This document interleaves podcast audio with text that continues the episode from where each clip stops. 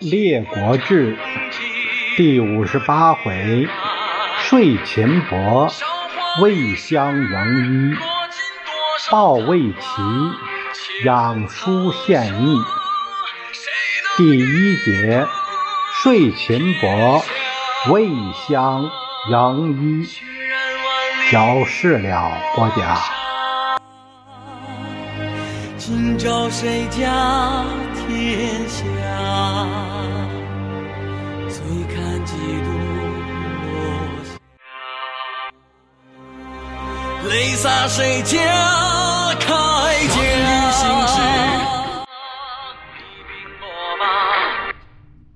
听友们，呃，这个《东周列国志》啊，好久没有更新了，主要是说，呃，这个。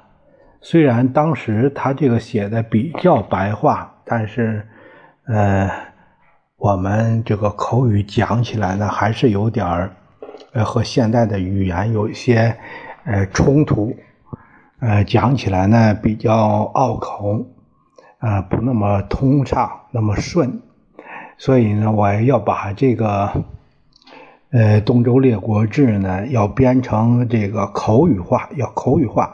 口语化以后，我才能讲，呃，这样有一个提示，我才能讲。要是让我看一遍就这样讲呢，可能会丢三落四的，这这个不可以。所以呢，我要把它重新编辑，嗯，相当于这部书如果讲完呢，相当于我把这部这个《东周列国》又重新写了一遍，是这样。所以它比较费时间，嗯，这一回吧。呃，每个章回可能得至少得用四个小时啊，就是不停的，呃，就是把这一回总计的时间得四个小时。我这这一回我就是呃断断续续的写，写了有几天啊，这个主要是有时间就写一点，有时间写一点是这样，所以就比较慢。啊，更新的比较慢，其他的书我读的也也多了点儿，多了点儿呢，就把它给撂下了。前一阵还写了，呃，写了一些这个贪官日记，呃，这样呢就，呃，所以还有这个，嗯，古希腊这个神话传说都需要改编。这样一来呢，我就，呃，没有多少时间。呃，我争取吧，我争取，还是说那句话，不知道能不能实现。我争取每一周啊更新一集啊，更新一集，更新一回，每一周更新一回，嗯，用这个这个速度吧，这个速度我认为就是快的了。我其他的都要更新，嗯，所以呢，这个呃，我尽量我尽量来做。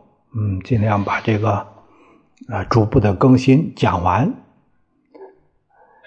呃，我们这回呢讲的是第五十八回，说的是睡秦伯未相迎衣，抱魏齐养书献议。呃，第一集咱们第一节咱们先说这个秦睡秦伯。未相迎衣。话说这个晋景公，呃，劈头被劈头大鬼，呃，所击伤，啊，这个吓得就是口吐鲜血，就一下子这个，呃，倒在地上了。内侍赶紧把他扶到了内寝，呃，好久他才想醒过来。这个突发事件呢，让这群臣都感觉，哎，很不吉利。这喝着酒出现这事儿，就不欢而散。这个景公也因为这个大病一病不起了，这怎么办呢？把左右都急坏了。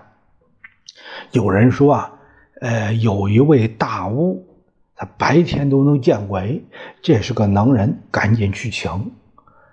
这个就这样，丧门有这个大屋，在丧门这地方有一个大屋，奉了晋侯之诏，就啊来了。他刚一迈进寝宫的门，他就说有鬼。景公说：“鬼什么样啊？你给我说说。”嗯，鬼什么样啊？蓬头披发，身长丈余，以手拍胸，气色甚怒，非常生气，用手拍着胸脯。哎呀，就是啊，你说的和我见的一样。哎，还说我枉杀了他子孙，这鬼到底是谁呀？呃，先是有功之臣，其子孙被祸最惨者是也。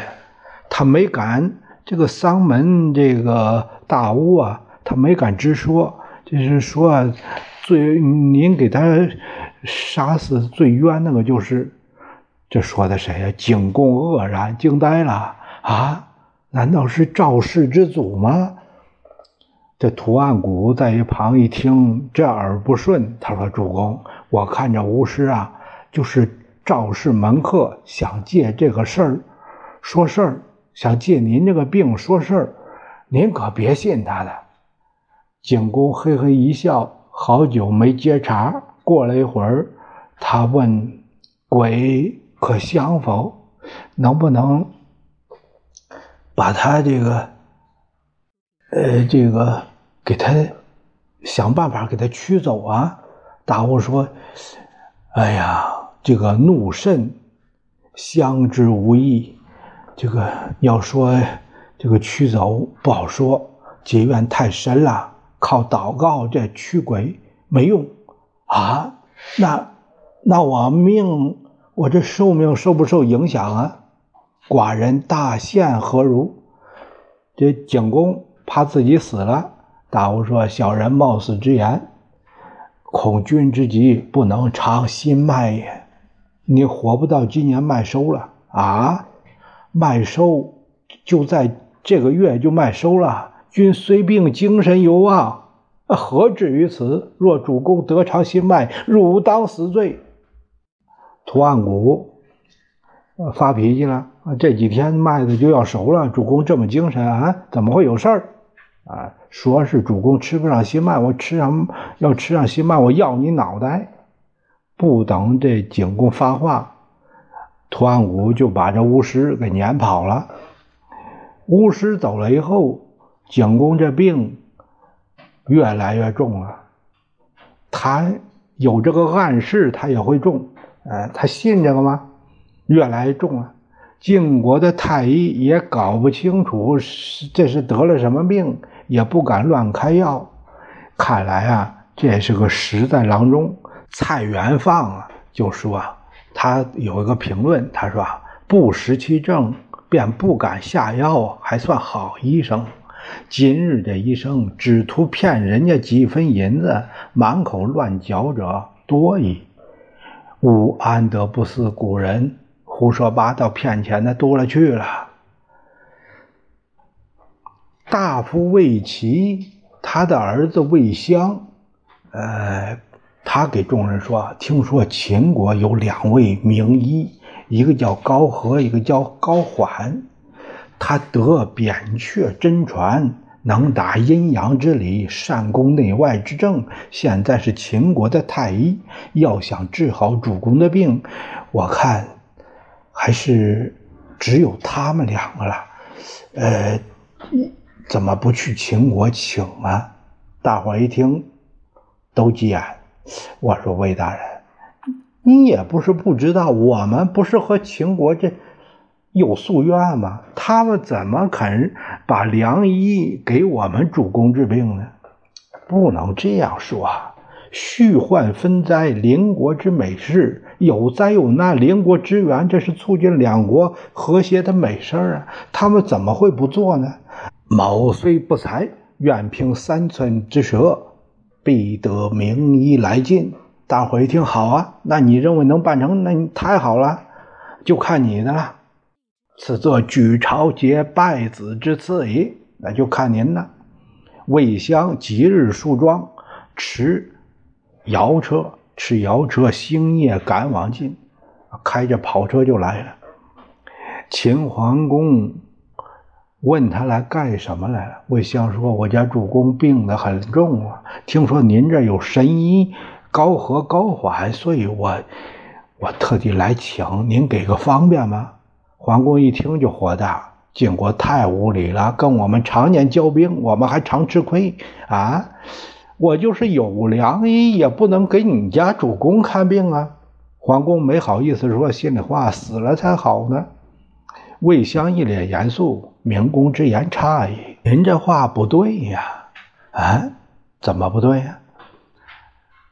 咱们秦晋两国自打我献公与您这穆公结婚定好世事相亲呢，可是你们穆公一开始就支持惠公，这才有了韩元之战。嘿，到了文公时期，咱们说好一起打天下，咱们共同为政。可是你们秦国听了朱武的小话，结果自己蔫退了，把我们晋给晾着了，这。这能这能算有始终吗？文公时期，穆公又误听孟明等之言，欺我襄公幼弱，师出崤山，袭我蜀国，自取败虐。我获三帅，射而不诛；玄为士元，夺我王公陵康之事，我亦亲从而既伐秦，及我景公问罪于齐。明公又遣杜回兴救齐之师。败不知成，胜不知止。气好寻仇，莫不由秦。明公是思，晋犯秦乎？秦犯晋乎？今寡君有父子之忧。父子啊，就是说这个诸侯有病叫父子啊。今寡君有父子之忧，欲借真贬于高陵。哎，诸臣都说秦绝我甚，必不许。臣认为不然呢。秦军要举不当，安知不毁于决心？此行也，将借国手以修先君之旧好。明公若不许，则诸臣之料秦者众矣。那不是让人家说对了吗？让他们说中了吗？夫临有虚幻之疑，而明公废之；亦有活人之心，而明公备之，且为明公不取也。我们主公病了，我是来请邻国高人的。您认为我的目的就是那么单纯吗？明说了吧，这不过是个契机抓手。我来之前，国内大多数人都不同意我来，说我办不成。我不是这样想的。虚患之疑，这是人道主义呀；治病救人，这是大德呀。明公，您怎么可能拒绝呢？魏降堂堂堂这一席话，把秦桓公给说住了。他心里话：我要是不这样做，按你的说法，我不是缺了大德了吗？再说了，魏降说的也是，睦邻友好不是好事吗？大夫以正见责寡人，敢不听教？你说的在理儿啊！照办。随即下诏，派太医高缓往晋，魏襄谢恩，然后马上与高缓同出雍州，星夜赶往新疆。有诗写道：“婚购于今作寇仇，幸灾乐祸是良谋。若非魏襄烂番舌，安得名医？”到绛州，这首诗是说呀，本来两家通婚挺好的，后来搞得兵戎相见。这景公病这事儿本来是坏事可愣是让魏襄以此为契机，缓和了两国对立的态势。这是有外交才能的人。我们看来的国际交往也是这样。最愚蠢的是拒绝人道救援，这就是拒绝了所有的善意。退一万步说，也是少个敌人为好。病卧榻上的晋景公已经快不行了，他也是日夜盼着这个名医赶紧来，可总是那么慢呢。恍惚间，他做了个梦，梦见两个魔鬼。两个病危，一个说秦高缓可名医呀，他到这儿给我们这一下药，那我们不是倒霉了吗？我们往哪躲呀？何以避之？另一个病魔说，要是躲在荒之上，哎，荒啊，就是这个戈这地方，戈，哎，戈这地方叫荒。高之下，高是心啊，高之下，那彼能奈我何哉？我看他怎么办？这没一会儿，景公大叫，这心膈间疼痛，坐卧不安。这会儿，魏襄带着高缓也到了，诊脉之后，高缓说：“此病不可为矣，没治了。”啊，这景公当时就要虚脱了。没治了，为什么？何故？您现在这病灶啊，已在荒之上，高之下，既不可以纠攻，又不可以针打。哎，即使用药也没有力，也不能达到待天命也。我没招啊，平天有命嘛。景公叹了一口气，哎呀。你诊断的真对呀，真是医术高啊！景公厚礼相待，这厚礼主要也是做给秦看的。随后让人家回去了。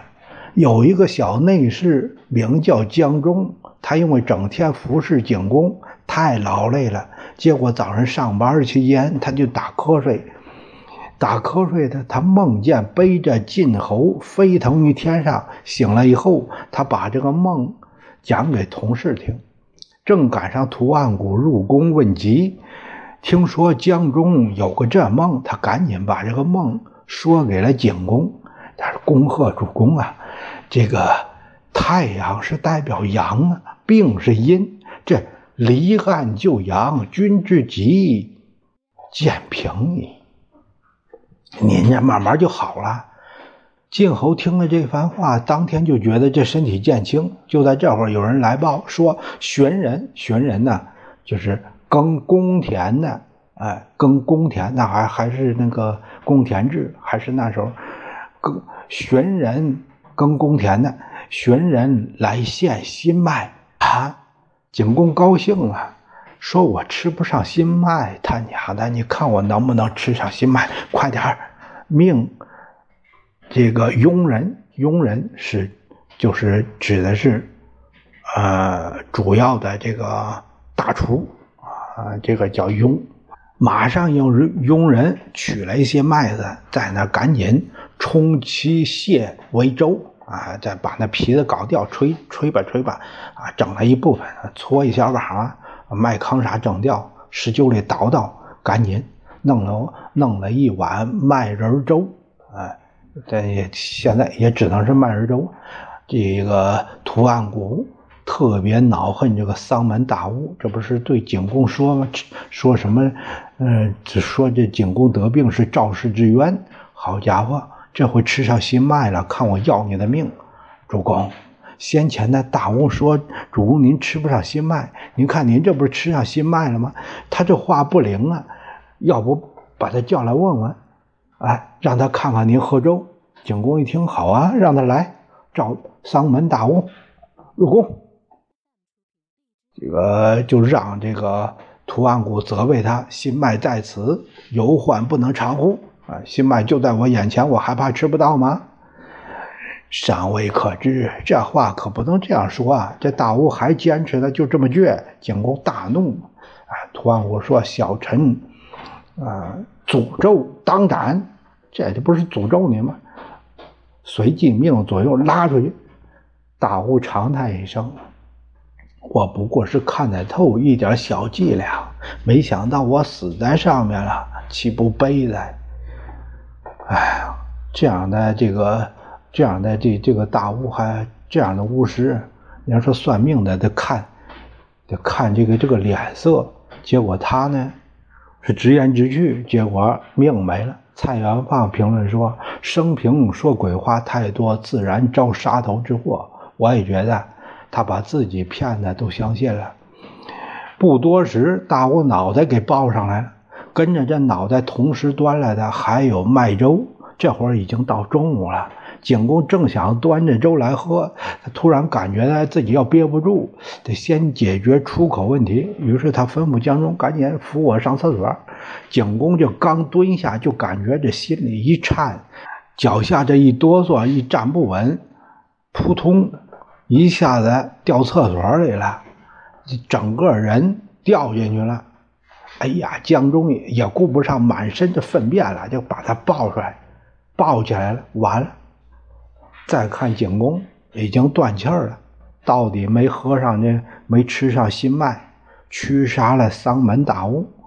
上清栾书率百官奉世子周普举哀即位，这就是立功。